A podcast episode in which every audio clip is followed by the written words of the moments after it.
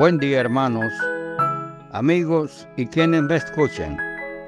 Bienvenidos a nuestra comunión con Dios. Hoy nuestra meditación la hemos titulado ¿La vida es absurda? Una interrogante.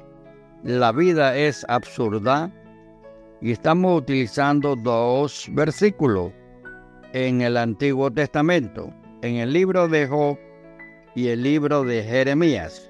En Job 3:20 dice, ¿por qué se da luz al trabajado, al trabajado y vida a los de anónimo, de ánimos amargados? Repito el versículo. ¿Por qué se da luz al trabajado y vida a los de ánimos amargados? Job 3:20. En Jeremías 31, 13, 14. Cambiaré su lloro en gozo y los consolaré y los alegraré de su dolor, dice el Señor. Oremos. Padre, en el nombre de Jesús, bendecimos tu nombre, Padre. Santificado seas. Eternamente eres santificado, Padre. Nosotros te damos gracias por la vida y por tu palabra. Y registramos, Señor, estas palabras en unas donde se hacen interrogantes, Padre Santo, ¿verdad? Con quejas al trabajo, a la vida, a los amargados, Padre Santo, que no entienden, no, no interpretan, Señor, los dones que tú das, todas las bendiciones al mundo. Pero tú tienes también promesas al pueblo. cambiaré su lloro en gozo y nosotros nos acogemos a esa palabra, Señor.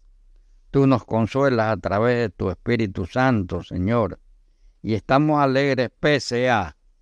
Tenemos el gozo, Señor, pese a situaciones especiales, engorrosas, Señor.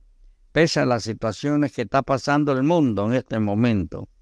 Por eso, Señor, te pedimos el perdón de nuestras fallas, nuestros pecados, pero bendiciones sobre el mundo, Señor, donde está el Evangelio, sobre los pastores, sobre las misiones, sobre todos los ministerios, Señor, donde se desarrolla parte del Evangelio para salvación, Señor. El camino de la cruz. Te damos gracias, Señor, y te pedimos fortaleza, el desarrollo de nuestra fe para efecto de hacer los quehaceres de acuerdo a tu voluntad. En el santo nombre de Jesús. Amén. Amén y amén. ¿La vida es absurda? Interrogante.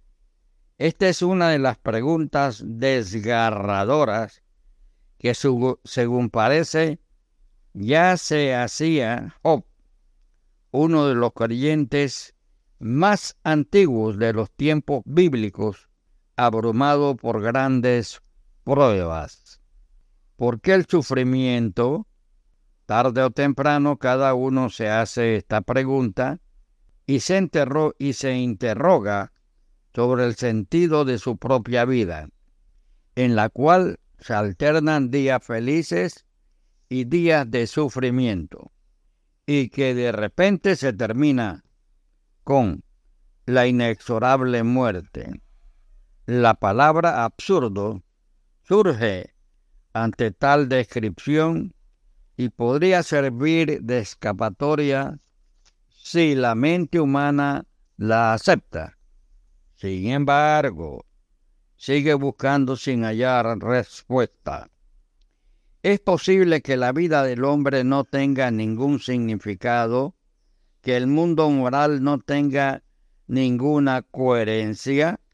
La belleza, la vida, el amor, no tendrían ningún sentido?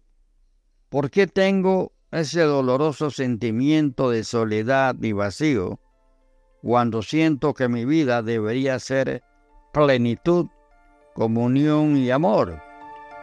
Amigo y hermano, generaciones de creyentes han hallado la respuesta a estas preguntas muy legítimas. Dan testimonio con gozo y seguridad de que su mente halló descanso únicamente en Dios, mediante la fe en Jesucristo. Cuando acepté a Dios y su, y su amor por mí, su criatura, la paz y la luz brotaron en mi sediento corazón. A todos los que humildemente piden a Dios sabiduría, Él la da abundantemente y sin reproche.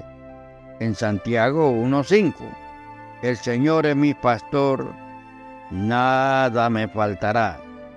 En lugares de delicados pastos me hará descansar. Junta aguas de reposo me pastoreará. Confortará mi alma. Me guiará por senda de justicia por amor de su nombre.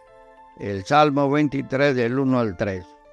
Que estas palabras nos hayan dado la tranquilidad, la seguridad del amor que Dios nos da, esa paz y seguridad para siempre.